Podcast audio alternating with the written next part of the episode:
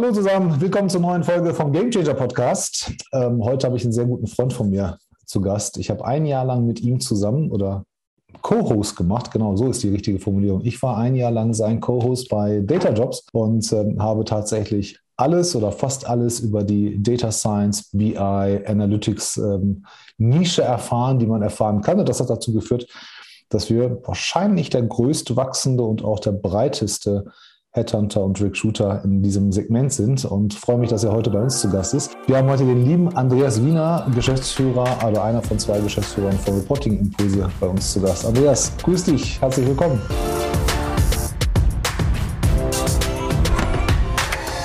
Moin Tolga, hi, moin, hallo, danke für die Einladung. Wie geht's dir? Du habt ja letzte Woche die Level-Up-Woche beendet. Krasses Ergebnis. Ist jetzt so eine Last abgefallen oder ähm, kommt jetzt so dieses jetzt erst recht? Nee, also es ist, es ist so, wir haben ja eine Woche lang ne, von 9 Uhr morgens bis 20 Uhr abends, freitags, haben wir dann gestreamt. Also das bedeutet, ich glaube, das, das war jeden Tag, hatten wir fast neun Stunden voll gemacht und hatten halt hervorragende Gäste. Nö, es war eigentlich gar keine Last, weil wir haben ja eigentlich gar nicht relativ wenig gemacht, außer zu moderieren. Das waren ja unsere Speaker, die da echt aufgetrumpft haben und das war mhm. echt geil. Also insofern, nö, aber Arbeit geht natürlich einfach so weiter. Es war jetzt mal so ein Highlight. Haben wir Spaß gemacht in erster Linie. Also ich habe es ja gesehen, ich war ja selber ähm, Speaker am Freitag. Ich habe einige mitgekriegt. Da waren richtig gute Sachen dabei. Die waren alle sehr gut, aber das, was ich mitgekriegt habe, war vom Niveau her nochmal einen Tick höher, noch eine Schippe mehr drauf, als, als wir sowieso gewohnt waren. Wie kriegt man denn so viele Leute in einer Woche zusammen? Ist das, ist das, ist das eher, weil die euch mögen oder ist das, weil die da sagen, ähm, das, das macht uns nichts aus und, und der, der Need war da?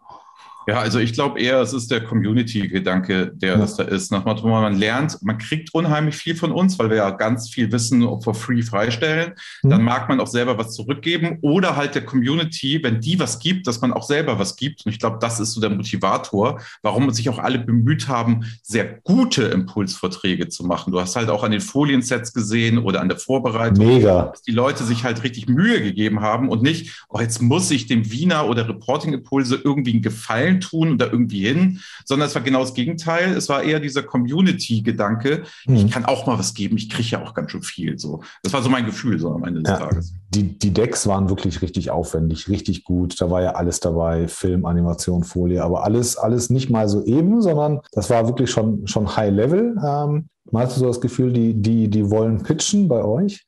Aber seid ihr mit Reporting Impulse nicht gerade der größte Laden. Ähm, ihr macht natürlich extremes Community Management, aber es gibt ja halt viele, die größer sind als ihr. Und die machen das, die machen das nicht und ihr macht es halt einfach mal so und dann auch noch dezentral. Das heißt, ihr seid ja eher so ein Digital oder Remote-Only Laden. Warum? Warum so und warum nicht äh, groß geworden? Warum nicht ähm, großes Brand aufgebaut, sondern lieber nischig geblieben? Ja, es hat, glaube ich, zwei Gründe, die wir jetzt über die Jahre rausgearbeitet haben. Am Anfang haben Kai und ich, also zweite Geschäftsführer, uns eingeredet, wir sind keine Führungskräfte und wir wollen das auch nicht. Wir wollen immer selber nah beim Kunden sein. Das würde ich mittlerweile relativieren. Ich glaube, vielleicht sind wir sehr gute Führungskräfte. Wir sind nur nicht klassische Führungskräfte, die nach klassischen HR-Strategien vorgehen, im Sinne von, ah, ich mache das jetzt so und Mitarbeiter muss man so führen, etc. sowieso, sondern wir sagen halt ganz klar, Eigenverantwortlichkeit und Leistung ist ist hier etwas. Und das heißt, wir sind in der Nische. Das heißt, unsere Bewerber müssen auch aus der Nische kommen. Und das haben wir jetzt erst nach acht Jahren, glaube ich, so ein bisschen für uns gelernt, dass wir da jetzt den nächsten Schritt der Mitarbeiter gehen. Aber die müssen halt hundertprozentig zu uns passen und nicht, wir brauchen jetzt welche, um zu wachsen, weil wir, uns geht es auch sehr, sehr gut und wir haben sehr viel Zeit für sehr viel Quatsch, wie letztes Jahr, äh, wie letztes Mal Level Up. So, ähm, insofern kannst du es halt auch mit wenig Mitarbeitern machen. Also wir hatten immer keine Wachstumsstrategie. Das war uns mal ganz wichtig. Jetzt mittlerweile würde ich das mal relativieren und sagen, wir haben nur keinen Bock auf schlechte Leute. Ja, kann ich, kann ich bezeugen. Ich kann auch bezeugen, dass ihr beide definitiv keine HR-Strategie im klassischen Sinne habt. Beziehungsweise ihr habt eine, die, die passt nicht in das Muster der, der klassischen Branchen rein, sagen wir es mal so. So, genau. Ne? Äh, ihr habt aber ein, eine, eine, eine sehr klare, die besagt, wir haben keinen Bock auf Leute, auf die, also mit denen wir keinen Spaß hätten. Wir haben keinen Bock auf Leute, die sagen, das ist ein Standardjob. Ähm, haben, haben wir jetzt auch bei, bei, bei euch natürlich gesehen in Level Up. Ne? Da war einfach außerordentlicher Einsatz und Ehrgeiz dabei, mit einer Selbstverständlichkeit und Routine, dass alle mitgezogen haben, äh, alle, die involviert waren. von morgens, äh, wie du sagst, morgens neun bis abends acht Uhr ähm, hingen die da, haben fast jeden Vortrag sich angeguckt, haben sofort Snippets gemacht. Habt ihr, habt ihr so ein bestimmtes Gen? Habt, beschreibst du das, wenn du zum Beispiel Mitarbeiter rekrutierst oder mit, mit Menschen sprichst?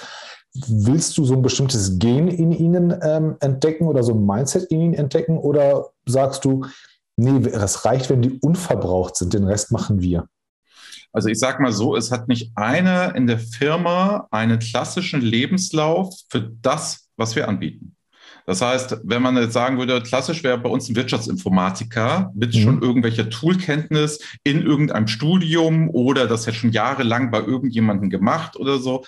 Das wären eigentlich, wenn man so klassisch vorgehen würde, die Lebensläufe. Und es hat sich bei uns ein bisschen rauskristallisiert, dass alle unsere Mitarbeiter und auch ehemaligen Mitarbeiter, keiner von diesen, denen diesen Lebenslauf hat. Auch ich nicht und kein nicht. Mhm. Und das heißt, vielleicht ist dieses Andersartige auch dadurch bedingt. Also wir hatten auch mal einen ganz lustigen Effekt. Wir waren zeitlang, das ist mal aufgefallen, wir haben nur mit Einzelkindern zusammengearbeitet. Das ist okay. doch witzig. Wir haben plötzlich durch die Firma sind wir gegangen so, und haben plötzlich alle gemerkt, wir sind Einzelkinder. Das ist heutzutage nicht mehr so. Und wir hatten auch schon Mitarbeiterinnen, die hatten eine ganz große Familie. Ähm, aber es ist tatsächlich war ein Zeitpunkt, wo wir sagten, das ist, das ist Zufall, dass wir hier nur Einzelkinder sind. So. Und das heißt, das, über solche Sachen machen wir uns halt Gedanken und überlegen, wie sind wir und führen das auch auf solche Dinge zurück. Und nicht nur einfach, wir sind eine klassische Beratung und sonst könnten wir ja auch nach außen hin Social Media mäßig vieles einfach nicht tun, Tolga, weil wenn wir nicht so wären, wie wir wären und uns völlig authentisch geben würden, würden wir ja durch die Vorbereitung und Nachbereitung, würden wir es gar nicht schaffen, dieses Pensum zu fahren. Das heißt, wir können nur so sein, wie wir sind, um überhaupt was zu bewegen.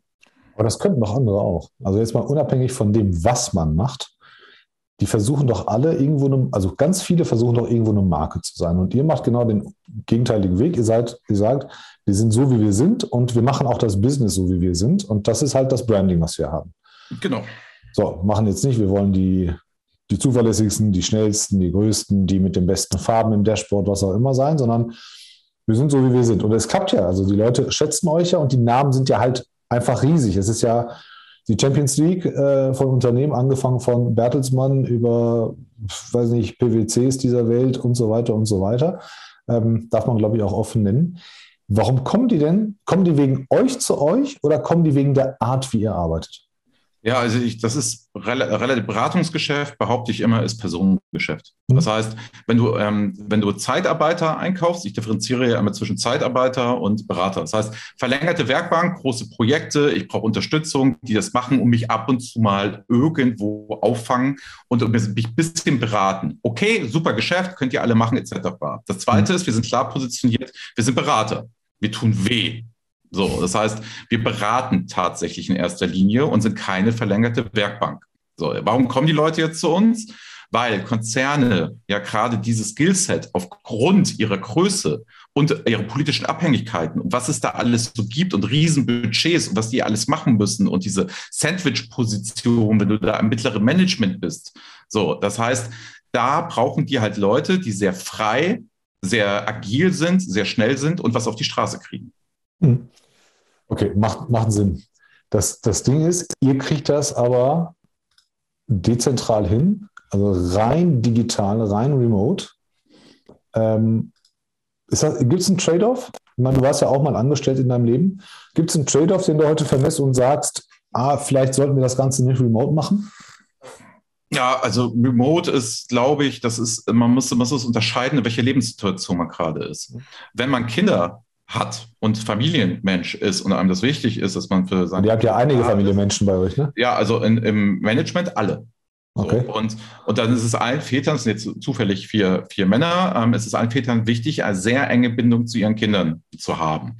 So, und dann ist es natürlich remote hervorragend, weil es löst dir so viele Probleme. Das heißt, du kannst ja in kürzester Zeit nicht, ich liege im Hotel in Frankfurt, sondern ich kann jetzt sofort zur Kita fahren und abholen. So, und jederzeit. Auch Notfälle sind nicht so schwer so. Also das heißt, man ist ja da. Das heißt, man kann viel besser reagieren. Das mhm. heißt, ich glaube, Remote ist für Familien das Ideale. So, man muss aber das Verständnis haben, ich bin jetzt zum Beispiel junger Consultant und möchte irgendwie reinkommen, möchte Team haben, möchte zusammenkommen und sitze dann aber abends alleine in meiner Wohnung und las nur vor dem Rechner. dann ist das, glaube ich, aus der Lebenssituation viel schwieriger heraus, hm. das zu verarbeiten, Community aufzubauen, weil eine Priorität woanders liegt. Das heißt, die große Erleichterung, die du zum Beispiel als Familienvater dann genießt, und weil du einfach sagst, das ist es mir wert, und dann brauche ich mich jetzt nicht mit meinen Kollegen oder Kunden stundenlang austauschen, weil ich kann ja da sein und muss dort funktionieren, das macht mein Leben leichter. Mhm. Das ist eine sehr privilegierte Situation. Ich glaube, da muss man Leute, die jung sind und die es so machen und tun und die leistungsfähig sein wollen und die in Teams arbeiten wollen, muss man verstehen, dass es für die glaube ich, sehr belastend ist. Deswegen glaube ich, ist es keine Frage des Digital Natives in irgendeiner Form zu sein, dass man da besser oder schlechter mit umgehen mhm. kann. Ich glaube, es ist eine Frage der Lebenssituation. Ja, also so würde ich das beantworten. Gebe, gebe ich dir recht, also es birgt halt Gefahren für die zukünftige Entwicklung. Ähm, einfach, wenn man zu jung ähm, zu viel remote arbeitet. Ähm, es, es, kann, also es kann halt wunderbar klappen, wenn, wenn du sagst, wenn, wenn die Lebensumstände dazu passen. Ja, oder, oder einfach der Job 600 Kilometer weit weg ist und man will trotzdem für den Laden arbeiten. Alles cool. Ähm, das, das, klappt ganz gut, aber die, in bestimmten Branchen, wie unter anderem auch in der Beratungswelt, ist das halt leider nicht oder Gott sei Dank nicht immer das Allheilmittel. Also so ein bisschen Reisen tut keinem weh. Äh, vor Ort sein tut auch keinem weh, damit du auch mal verbal, auch mal und, und, und, und äh, visuell mal siehst, wie so ein Kunde äh, reagiert, äh, aber auch mal die Dimension zu sehen äh, im späteren Verlauf als Familie sowieso. Also wir sitzen auch gerade hier beisammen und haben vorhin über, über unsere Kids gesprochen, welchen Blödsinn die machen und mit welchen Sprüchen die manchmal ankommen. Das ist da gar nicht verwunderlich. Bereust du in, deinem, in deiner Selbstständigkeit, mal weg von, von, von dem Produkt, bereust du in deiner beruflichen Selbstständigkeit, dass du was anderes gemacht hast oder hast du das Gefühl, dass du irgendwas anderes verpasst hast? Ich meine, du kommst ja aus dem Angestelltenverhältnis. Mhm. Du, du machst ja heute das, was du ja vorher schon gemacht hast, was du aber nicht studiert hast und hast aber irgendwann gemerkt, hey, wenn ich das für meinen Chef mache, der wahrscheinlich auch richtig cooler Typ war, ich kann das aber genauso gut für meine eigene Kasse machen. Ist das so eine, so eine natürliche Entwicklung gewesen, weil das nahe lag oder wolltest du das schon immer machen? Naja, es ist dieser Challenge-Gedanke am Ende des Tages gewesen, dass Kai und ich, der war ja damals mein Werkstudent, der mhm. kam zu mir und sagt, warum machen wir es eigentlich nicht alleine? Und ich habe gesagt, bist du wahnsinnig, warum sollten wir das tun? So, und dann war es wirklich der Challenge-Gedanke, dass wir sagten, wir können es besser. Also es war wirklich ganz, ganz blöd, so nach dem Motto, wir können es besser. Wir brauchen das hier nicht, wir brauchen diese Geschichte nicht. Wir können es einfach besser. Wir können es besser, schneller und auch für den Kunden vor allen Dingen Qualität mhm. höher wenn wir diese ganzen Meetings, Abstimmungscalls, ähm, Politik, links, rechts, wer fühlt sich wohl, Eifersüchteleien. Also ich hatte das halt krass. Ich hatte eine exorbitante Stellung quasi in der alten Firma und wurde immer beneidet von allen meinen Kollegen, weil ich so nah an den Chefs war. Es wurde aber nicht gesehen, dass meine ja. Leistung so hoch war. Das heißt, und das konnte ich dann irgendwann nicht mehr ertragen. Kai wuchs dann sogar als Werkstudent sehr schnell rein und hatte diese Stellung auch, weil ich ihm die weitergegeben habe quasi. Und dann wurde der Druck natürlich auch immer höher, weil man war in Wirklichkeit kein Team. Man war halt eher so, ah, jetzt muss ich mit dem Wiener zusammenarbeiten. Und der hat ja so einen Stein im Brett und so weiter und so fort. Also es war halt negativ besetzt. Und das war dann der Grund, warum wir gesagt haben, ey, das können wir besser alleine. Also gar nicht nach oben, sondern eher auch nach unten gerichtet von den Mitarbeitern. Wir sagen, warum tun wir uns das an? Wofür? Warum muss ich mich jetzt da zwei Stunden abends mit irgendwelchen Leuten, die schlechte Laune haben, abstimmen und die irgendwie motivieren, die sowieso keinen Bock auf mich haben? Kann ich auch auf die verzichten. Ja, und daraufhin war das so dieser Challenge-Gedanke, der uns die ersten paar Jahre getragen hat nach dem Motto, wir zeigen es jetzt, dass wir es selber können. Wir wurden ja maßlos belächelt. Also es war ja, es wurde ja überall gesagt, wir sind zum Scheitern verurteilt. Schon gar, auch mit der Art und Weise war ja Klassiker. Ja, gut, das ist ja, ist ja nicht das, das Schlechteste, wenn so etwas passiert, dass Leute von vornherein solche Sprüche ablassen. Ich bilde mir immer ein, dass, dass es Angst ist, äh, dass, dass, dass die anderen es wirklich besser können. Ähm, aber ich kenne das, also von daher, mich wundert das, ich wusste halt nicht, dass Kai der Antreiber gewesen ist. Ja, Kai, ich, ich glaube, ich war heute noch immer im Angestelltenverhältnis, wenn Kai nicht gekommen wäre. Also der ist daran schuld, dass es diesen ganzen Quatsch gibt. Ah, okay, dann, dann muss, ich, muss ich mal mit ihm, muss ich mit ihm mal drüber sprechen. Ähm, ich finde ich find das halt ganz gut, weil, weil ihr tatsächlich, ich habe ja mal einen Workshop von euch mitbegleitet ähm, oder begleiten dürfen.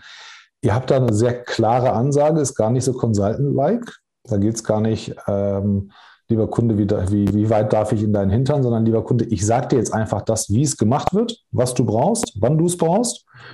Und wenn du ein gutes Ergebnis machst, dann hör bitte auf mich. Für alles andere sind wir hier nicht zu haben. Ja. Würde, würde, würde ja so ein BCG oder so nicht machen. Ne? Ich meine, ist eine andere Sphäre, es ist eine andere, andere Klientel, die sie haben. Ähm, ist das, ist das so eine Sache, wo du sagst, die behalten wir uns immer bei? Wir wollen, dafür wollen wir auch bekannt sein, dass wir klare Kommunikation haben? Nee, ich glaube, es ist dafür, wir wollen dafür bekannt sein, dass wir sagen, Kunde, du machst schon alles gut, du brauchst uns nicht. Das ist mhm. so eine, eine Geschichte.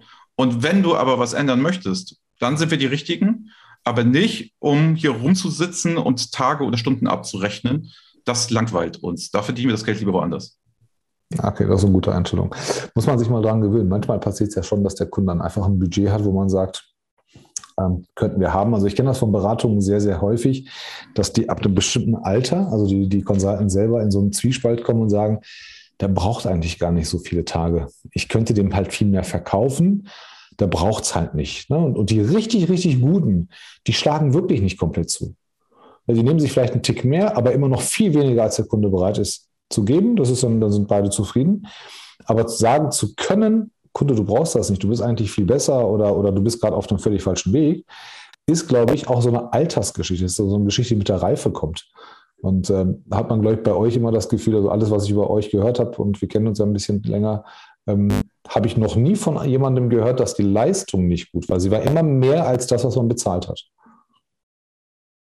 Das, kann das ein Modell ja, werden? das, das weiß ich gar nicht, Holger. Ah, ja, ich, ich, ich, ich habe, ich habe, ich habe, ich habe, ich als gezahlt.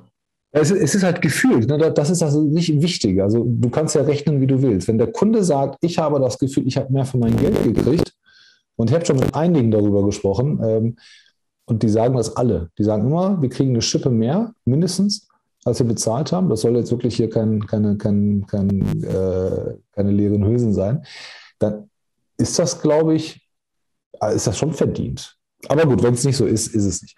Lass mal, lass mal ein bisschen, bisschen, bisschen über. Ja, ich glaube, aber nee, pass auf, nee, ich glaube, es ist. Ja, aber das kann ich noch mal kurz ausführen. Die, die interne Kalkulation ne, mhm. ist komplett auf Fairness ausgerichtet. Das heißt, ich glaube nicht, dass wir uns bemühen, mehr zu geben, als der Kunde zahlt, sondern es ist exakt der Preis, den wir dafür mhm. anständig finden. Dafür kriegst du genau das. So, dass wenn du danach noch zufriedener mit dem Produkt bist, als du es eingekauft hast, super. Sein, ja. Aber ja, bei ja. uns ist niemals vorher kalkuliert, oh, jetzt übertreffen wir aber, um Lob zu kriegen. Nein, es ist genau der faire Preis, den du zahlst. Das würde ich das, glaube ich, definieren. Ja, das kann sein. Wenn es dann im Vergleich noch zu den anderen noch ein bisschen günstiger oder viel günstiger ist, dann ist es natürlich der angenehme Effekt. Ähm, die meisten, die zuhören, werden, werden euch wahrscheinlich kennen durch unsere Zusammenarbeit. Aber das, was die Leute nicht von dir wissen, was ist so, wenn du mal am Wochenende zu Hause bist, was, was ist so das Ding, was dich bedrückt oder das, das, was dir Kopfschmerzen macht im Leben? Ach, da gibt es eigentlich nichts. Also ähm, das Schöne ist ja, was ja gerade die Selbstständigkeit und dass du tun und lassen kannst, was du willst. Wenn du dich da mhm. immer dran mal gewöhnt hast, das nicht als Last, sondern als Freiheit zu sehen, dann glaube ich, hast du wenig Stress an der, in der Geschichte. Und wenn du deine Lebenshaltungskosten so niedrig hältst, dass nicht irgendwie das Geld von der Seite drückt und du deswegen irgendwie agieren musst, machen musst und tun musst, mhm. dann hast du auch ein sehr entspanntes Wochenende. Und Wochenende heißt ja für mich auch, warum nicht arbeiten am Wochenende, wenn ich da gerade Spaß dran habe. Ist ja völlig, also völlig legitim. Das Schöne ist, ich muss nicht am Wochenende arbeiten. Ich muss auch unter der Woche nicht arbeiten. Ich kann mir das völlig frei aussuchen. Habt ihr mit, mit Cloud Impulse habt ihr jetzt noch ein zweites, zweites Unternehmen mit dem Carsten Blöcker zusammen? Da mhm. habt ihr, ähm, äh, teilt euch das, Carsten, Carsten kümmert sich ja darum. Sind das so Sachen, ähm, die, die du, du, bist ja relativ effizient, um es mal so zu sagen. Du bist ja, du bist ja absolut auf Effizienz getrimmt, ja, also ganz, ganz wenig Zeit für blödsinnige Sachen verschwenden, ganz besonders im Ablauf. Ähm, bist halt alleinerziehender Vater oder, oder getrennter Vater, sagen wir es mal so. Ähm, das, das, ist natürlich ganz wichtig, dass, dass du da keine, keine Minute verschwendest. Wie kriegt ihr das hin? Also für diejenigen, weil wir halt immer wieder mal gefragt worden sind, wie kann man so ein Unternehmen leiten ähm, und dann auch noch so schlank und so erfolgreich. Was ist da die Formel, dass man sagt, das funktioniert schon ganz gut und wir holen uns jetzt noch eine Baustelle ins Haus? Also Baustelle weiß man jetzt nicht. Äh, wahrscheinlich wird es sehr, sehr gut klappen. Aber was ist so da der Antrieb? Ist es Spaß oder Geld? Ja, es ist, also es ist in erster, erster Linie ist es Geld, ganz klar. Also es ist ja, es ist ja nicht so, dass wir auch mal sagen können. Ja, also dass wir Dinge machen, die uns Spaß machen. Also ja. das ist natürlich eine komplette Utopie. Also dieses, ich mache meinen Job aus der kompletten Selbstverwirklichung heraus und es geht so alles. Meinetwegen, who cares? Also wer das kann, Respekt quasi. Also wenn du Profifußballer bist, ich behaupte aber auch, die haben nicht immer nur Spaß bei den Sachen. Aber egal, wir schweifen mal ab. Also ich glaube, es ist in erster Linie, es ist, es ist Geld und Erfolg und das ja. zu machen, um dann sich die Freiheiten über den Erfolg nehmen zu können, die einem dann wiederum Spaß machen. Also ich bin jetzt nicht der Mensch, der sagt, ich möchte unbedingt diese Unternehmensberatung führen, weil es das größte und erfüllendste aller Zeiten für mich ist. Ich wollte immer Uniprofessor werden. Das war so mein Traum. So, und das hat nicht geklappt, weil ich nicht schlau genug war. Ähm, und da blieb mir nur noch die freie Wirtschaft. Und deswegen am ähm, Ende des Tages, glaube ich, ist es nicht, was ich nachweine, sondern die Freiheitsgrade und dass ich tun und lassen kann, was ich möchte, dass ich einfach so sein kann, wie ich. Also es ist ein Privileg, dass ich es geht. Mhm. So geht aber jetzt, um das um zu sagen, es geht halt nur in kleinen Teams. Also ich kann hier mhm. nur von so blöd hier so quatschen, weil ich in der privilegierten Nische Richtung Großkonzerne bin und ein kleines Team habe. Wenn ich ein größeres Team habe, könnte ich das hier alles gar nicht so erzählen. Das mhm. gar nicht funktionieren oder wir können gar nicht so arbeiten. So, und zweite Firma ist aus dem Antrieb heraus, dass ähm, wir die Firma ja nicht gebaut haben, um eine zweite Firma zu bauen, sondern weil wir Carsten ja das ermöglichen wollen, dass er das tun kann und wir daran glauben, dass das sehr erfolgreich wird und sehr gut wird. Das wird jetzt anstrengend, aber die Privilegien, die sich nachher wieder daraus ergeben, das wird das Spannende für alle werden, weil es profitieren nachher alle davon. Und das, deswegen nimmt man das ja gerne erstmal in Kauf, das alles hier nochmal zu machen, nur im Shortcut, weil es ja acht Jahre lang schon gelernt haben. Hm. Ja, relativiert so einiges ne? und zerstört gerade Träume von jungen Menschen, die denken, dass schnelle Geld kommt ähm, und, und, oder der Spaß kommt. Also man muss immer ein bisschen was dafür machen, um daraus zu ernten und, und dann wiederum eine luxuriöse Lebenssituation zu haben, egal ob in Zeit, Geld oder was anderes. Ähm, aber glaube ich auch noch nie jemanden erlebt, der gesagt hat, ich mache das hier, weil es funktioniert und nicht, weil das mein großer Traum gewesen ist. Ähm, muss, man, muss man auch mal sagen. Wir haben immer drei Fragen an Gäste. Ich äh, habe ja mit äh, BI oder I äh, immer gute, gute Lehrer gehabt, was Podcast Gaming angeht. Ich habe mir damals entschieden, ich stelle jedem Gast drei Fragen. Hm? Erste Frage wäre an der Stelle, was war dein Gamechanger-Moment in deinem Leben? Egal ob gut oder schlecht, was hat dein Leben geändert, wo du sagst, ich wäre ein anderer ohne diesen Moment? Ich war, das kann ich dir ganz genau sagen, ich war zwölf oder dreizehn Jahre alt und ähm, habe, da war es das erste Mal, dass ich krass verliebt war. Und ich war, ich war so, ähm, so der, der, der junge Mickey Mouse Pullover noch in dieser Zeit, immer nur Einsen gehabt auf dem Zeugnis, schnippenderweise erste Reihe. Ähm, und habe das Einzige, was ich gemacht habe, ist ein bisschen Sport gemacht und Basketball, das mich ein bisschen gerettet hat, um nicht verprügelt zu werden auf dem Schulhof. und da bei der ersten großen Liebe habe ich mir einen Mut zusammengenommen, die angerufen und habe aber nicht gemerkt, dass ich mit der Schwester telefoniere in dem Moment und die mich die ganze Zeit auflaufen lässt. So, dann ging ich am nächsten Tag zur Schule und wurde halt komplett ausgelacht. Oh. Was gemacht? Bin ich, dann bin ich nach Hause gegangen, habe das meiner Mutter erzählt, damals, was passiert ist. Und daraufhin ist sie mit mir in die Stadt gefahren. Damals sagte man so, in die Stadt fahren. Ja, ja. Dann habe ich eine Lederjacke gekriegt, habe zu rauchen angefangen, habe mich in die Raucherecke gestellt und habe gesagt, nie wieder. Und das war der Gamechanger-Moment, dass ich mein Abitur gerade so noch geschenkt bekommen habe, noch zweimal sitzen bleiben und einer sehr bewegten Jugend. Und da hat sich alles auf 180 Grad gedreht. Also ich glaube, das war so das prägendste aller Zeiten. Das kann ich, glaube ich, bis heute benennen. Also alle, alle Eltern, die gerade zuhören, passt auch auf, was eure Teenager-Söhne und Töchter machen. Kann, kann den Grundstein für das ganze Leben legen. Das hat alles komplett geändert, ja.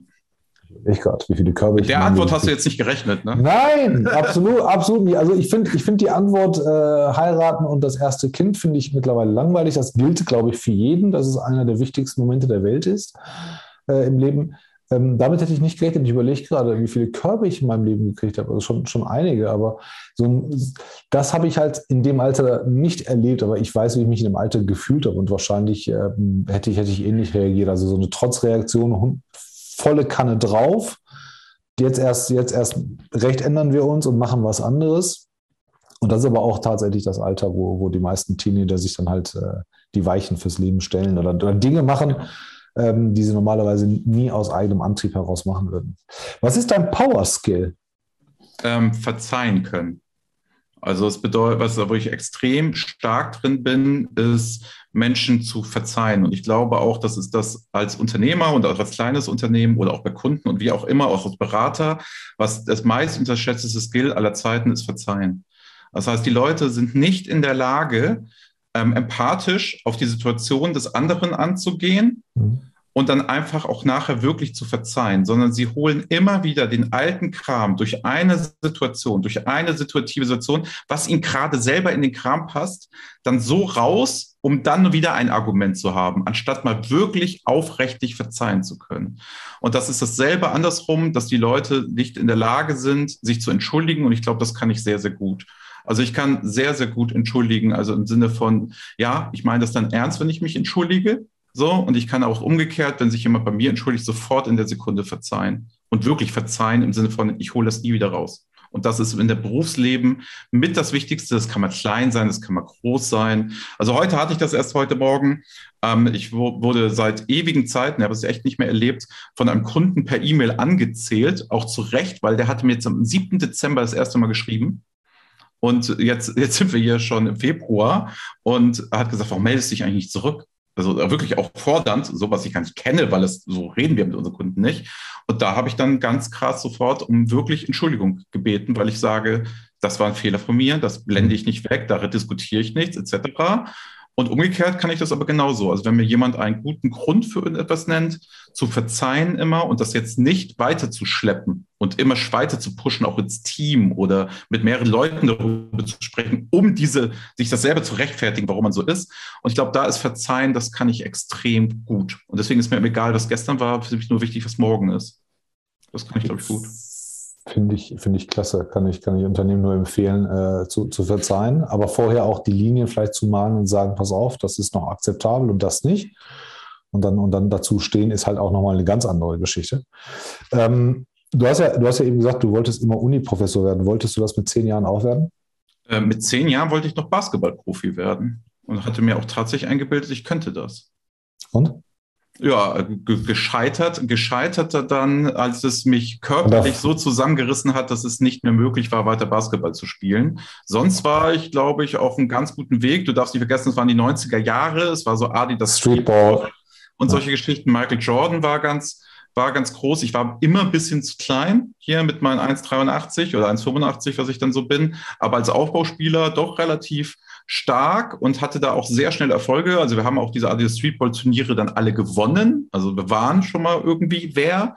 So, und den Weg wäre ich eigentlich gerne, gerne weitergegangen, jedenfalls zu versuchen, mal vielleicht mal so zweite Bundesliga, Deutschland, hätte ich ganz gut gefunden. Ja. Mein Vater hat es vorgemacht, vielleicht hätte es darüber geklappt. Okay. Ja, gut. Ich, ich habe ich hab zwei Turniere mitgemacht, glaube ich, Einmal waren wir, glaube ich, Zweiter, nee, drei Turniere schon, Zweiter. Erster wurde, glaube ich, nicht, ich kann mich nicht erinnern, ich glaube nicht. Er hat irre viel Spaß gemacht. Alle wollten sie Reggie Miller sein, Michael Jordan sein, Shaq und so weiter. Ähm, das, war, das war eine ganz coole Zeit. Ähm, du hast gesagt, du, wolltest, du bist körperlich nicht in der Lage gewesen. Du bist, du bist krank, wir hatten schon mal darüber gesprochen, mhm. müssen wir, müssen wir heute nicht machen.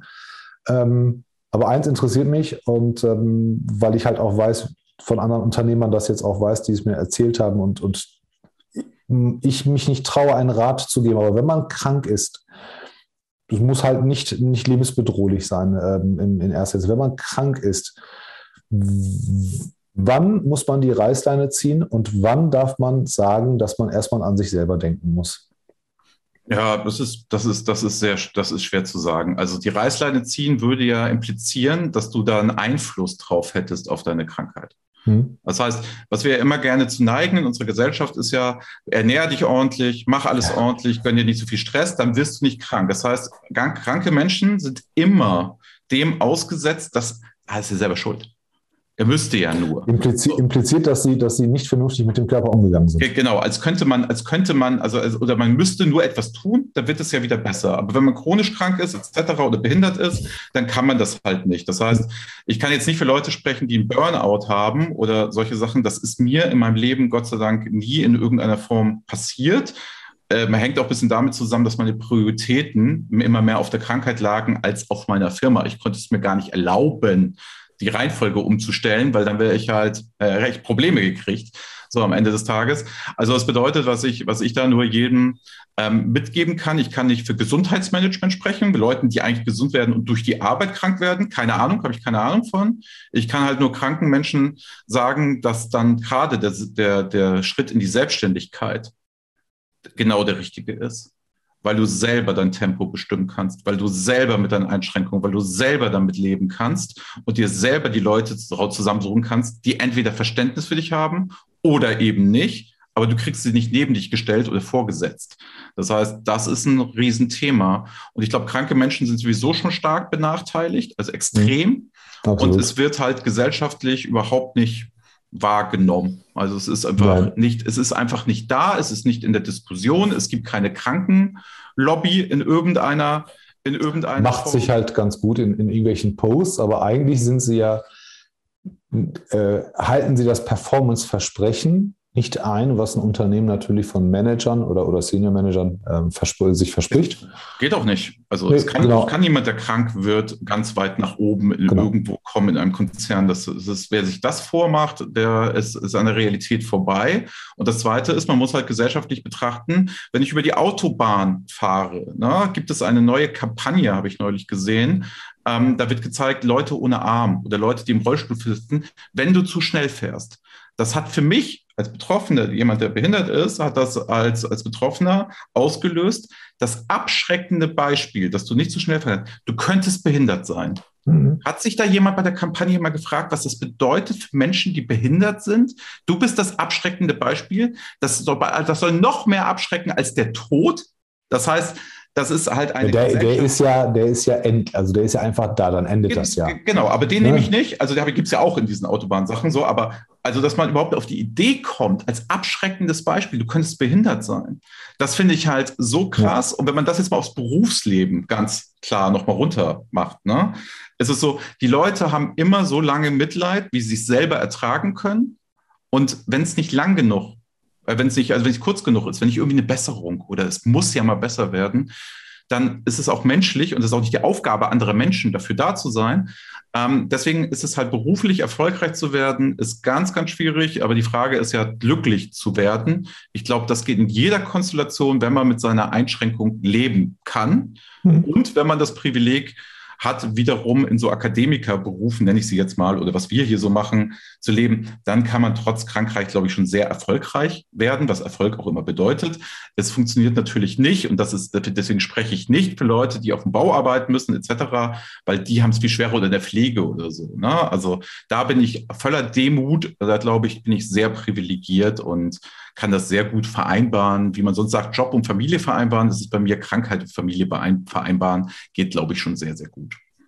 Lass uns mal den Kreis schließen. Ähm, mit, mit Krankheit und, und du, ihr führt ja mit, mit viel Spaß, ihr führt auch mit, mit sehr klarer Kommunikation, nicht im Sinne von streng oder von oben herab, aber für, ihr kommuniziert halt sehr deutlich, was ihr wollt und was nicht und erwartet halt auch eine bestimmte Leistung. Die ist jetzt in der Performance-Kurve, ich würde sagen, die ist nicht am Anschlag, aber ihr wollt natürlich die Kontinuität und seid schon weit oben. Wie vermittelt man das als, als Chef seinen Mitarbeitern? Wissentlich der Tatsache, ja, die wissen ja auch alle, dass ich selber hier die Performance teilweise temporär, tagelang oder wochenlang gar nicht, gar nicht liefern kann. Äh, ich glaube tatsächlich, also es mag es ein bisschen antiquiert anhören, ne? aber ich glaube, du musst als Unternehmer, dem das Unternehmen gehört, vorangehen und den Vorsprung haben. Und das heißt, du musst über Jahre hinweg, glaube ich, schon krass gearbeitet haben, um dir das dann erlauben zu können, so das zu machen. Aber es muss halt auch dann so eine gewisse Messlatte da sein, wo man hin möchte. Das heißt, ohne dass ich mich damals hingesetzt hätte und die ganzen Bücher geschrieben hätte, als ich noch im Angestelltenverhältnis war und das äh, über Weihnachten gemacht habe und über Ostern gemacht habe und bis spät in die Nacht gearbeitet habe, bis 1 Uhr nachts. Ich komme aus einem Management-Beratungshaus und Level, wo man bis 1 Uhr nachts im Büro saß, wenn es sein musste. Das war mhm. normal. Das wird gar nicht, oh super, Andreas, dass sich so eingesetzt hat, sondern das gehörte zum Berufsbild dazu. Das heißt, da hat man sich natürlich schon mal viele Vorsprünge erarbeitet. So, und ich glaube, was man da nur weitergeben kann, was ganz schwierig ist, weil wir sind hier alle lieb und nett und kuschelig, das ist total super und man vererbt leider sehr schnell die Privilegien, die man sich selber nicht aufbaut. Und dann als Unternehmer die Strenge zu haben, zu sagen, leiste erstmal was, ist ein ganz schmaler, ganz schmaler Grat, weiß ich selber noch nicht, wie ich umgehe, aber ich mache das momentan so, dass ich sage, authentisch, ehrlich, direkt, wie wir es mit unseren Kunden sind, schon seit Jahren, was uns erfolgreich gemacht hat ähm, müssten wir auch viel mehr Richtung unserer Mitarbeiter und zukünftiger Bewerber sein. Also nach dem Motto, hey, hier musst du halt schon echt was leisten. Ne? Also geh, geh mal zu Adidas, geh mal zu Vattenfall, geh da mal ins Top-Management, mach das auf Englisch, ähm, sei in Norwegen, hau das da weg und die Leute sind ja alle high-levelig. Das sind ja alles, also unsere Kunden sind ja stark. Also das heißt, die kriegst du ja nicht weggeblendet oder so. Das heißt, da müsste man eigentlich auch nochmal sagen, ah, das vielleicht war der Termin heute auch ein bisschen schwach, weil du nicht genug trainiert hast im Vorfeld oder weil du auch nicht genug gemacht hast jetzt habe ich das Glück, bei so einem kleinen Team geht es. Und dann habe ich ja auch mit Oliver Ulbricht noch einen absoluten High-Performer, der aus dem Nichts kam und das gemacht hat so und wollte, wollte, wollte. Aber da sieht ja auch nicht jeder, was der für harte Arbeit reingesteckt hat, um in kürzester Zeit auf so einen hohen Level zu kommen. Und das ist halt schon schwierig, jungen Leuten das zu vermitteln, wenn sie auf LinkedIn das HR-Gequatsche sehen. Hauptsache, der Arbeitgeber ist nett zu mir.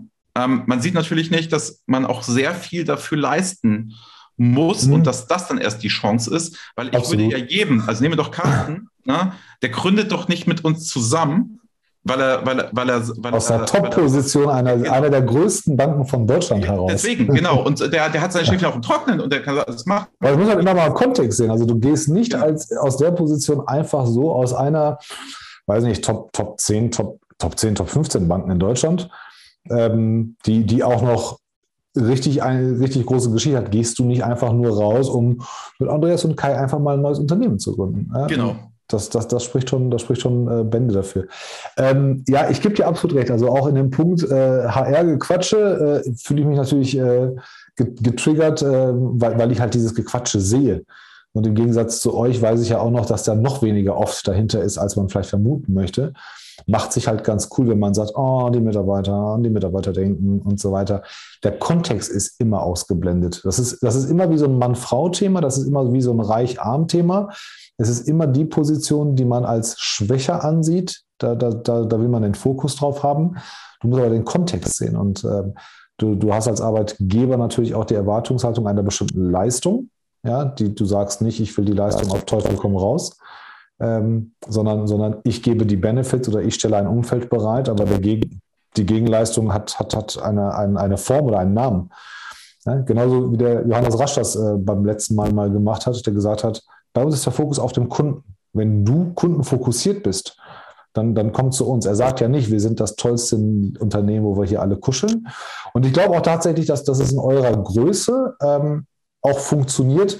Wobei, wobei ihr habt auch immer die Zeit gehabt bis jetzt, die Leute zu holen, euch auszuruhen, gemeinsam euch kennenzulernen und zu wachsen. Und dann kam der nächste. Ähm, ich glaube, die Geschwindigkeit ist da ganz, ganz wichtig. Würdest du die Unternehmens-, äh, die Mitarbeiterzahl ähm, verdoppeln wollen? Oder ist das Nein. so eine Größe, wo du sagst, hey, das reicht uns, wir können noch ein bisschen an der Marge arbeiten, vielleicht noch ein bisschen an den Projekten, aber prinzipiell müssen wir hier nicht noch mehr als, als ein, zwei Leute wahrscheinlich dazu holen? Wir haben ja auch das Problem, wir sind ja in der Nische und so gut und so hoch bezahlt, dass der Kunde ja auch was davon erwarten kann. Mhm. Das heißt, der Ausbildungsweg, bis jemand das dann kann, was wir da machen, ist so dermaßen lang und so groß, dass wir halt gar nicht wachsen können. Das heißt, wir bieten ja ein Produkt an, ne, das so dermaßen in der Nische ist, wie willst du das jemals lernen? So, das heißt, du musst einen sehr, sehr langen Weg in irgendeiner Form gehen. Und da muss man dann halt auch sagen, ja, äh, Mist, äh, kann ich halt nicht jeden zweiten jetzt hier anstellen. Kann ich halt nur diejenige oder denjenigen anstellen, der hier richtig nach vorne will und der das ganze Schmerz auf sich geht, weil er glaubt, das zahlt sich hinten raus für einen persönlich aus. Und dann das zweite Unternehmen, das dritte Unternehmen, das vierte Unternehmen zu gründen und ob die da jetzt 50 Mitarbeiter einstellen, völlig fair, können sie tun. Ich mache es nur nicht in meiner kleinen Klitsche hier. Du skalierst über die neu, neuen Gesellschaften. Fertig. Genau, weil ich weiß, wie es das, ich weiß, wie es funktioniert, glaube ich, wie man Kunden gewinnt und wie man Marketing macht, das glaube ich, weiß ich. Aber wie man 50 Leute führt, habe ich keine Ahnung von. Muss ja nicht. Du musst ja nur wissen, was du weißt und was du nicht weißt und dann funktioniert es ja. Marketing, ja, gebe ich dir recht. Ich orientiere mich ja, ist ja kein Geheimnis, ich orientiere mich ja immer, immer an dem mitunter, was du so machst. Dann denke ich mir, okay, klappt, klappt nicht. Wenn es klappt, hm, was kann ich mir davon nehmen? Wenn es nicht klappt, dann denke ich mir, okay, dann habe ich wieder gelernt, wie es, wie es vielleicht nicht geht. Äh, letztes Wort zu TikTok.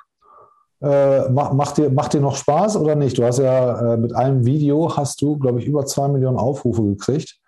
Ähm, eigentlich ein ganz banales Video. Mhm. Hast, hast du die Plattform schon verstanden? Ja, ich glaube schon.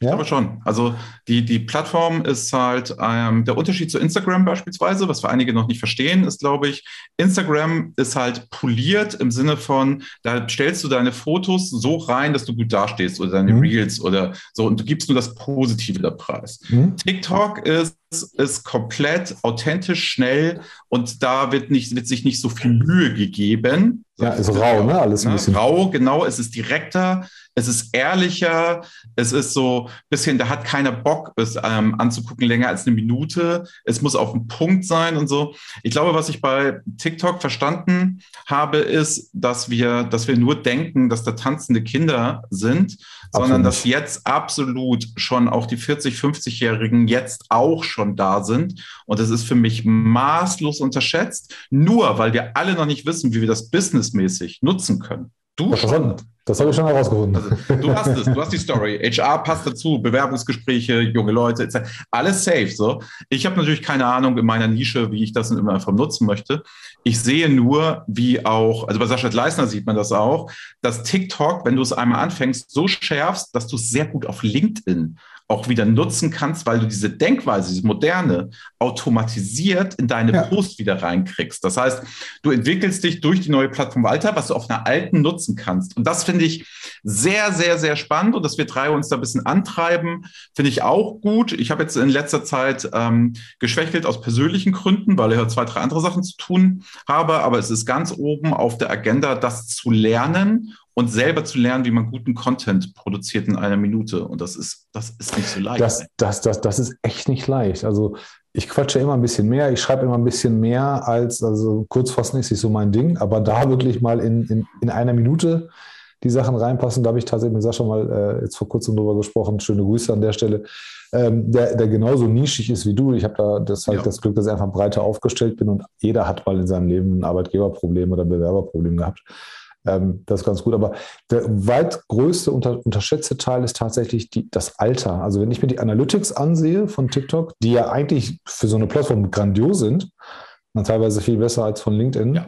ähm, da, da, sehe ich halt, wer, wer, das ist. Und einfach weil die ganzen Kiddies, die tanzen und, und irgendwelche ähm, Shootings machen und, und, und Imitationen, weil die so im Vordergrund sind, sieht man diesen Education-Ansatz halt nicht. Aber es gibt ganz, ganz viele Leute, Millionen in Deutschland, die äh, in deinem, meinem Alter sind und einfach nur konsumieren und dann aus der Deckung kommen, wenn die, wenn die sich getriggert fühlen, egal auf welche Art und Weise. Also ähm, das, das klappt ganz gut. Aber ich habe ich hab noch nicht herausgefunden, ähm, auf was die Audience reagiert, weil du halt keine feste Followerschaft hast, mit der du interagierst.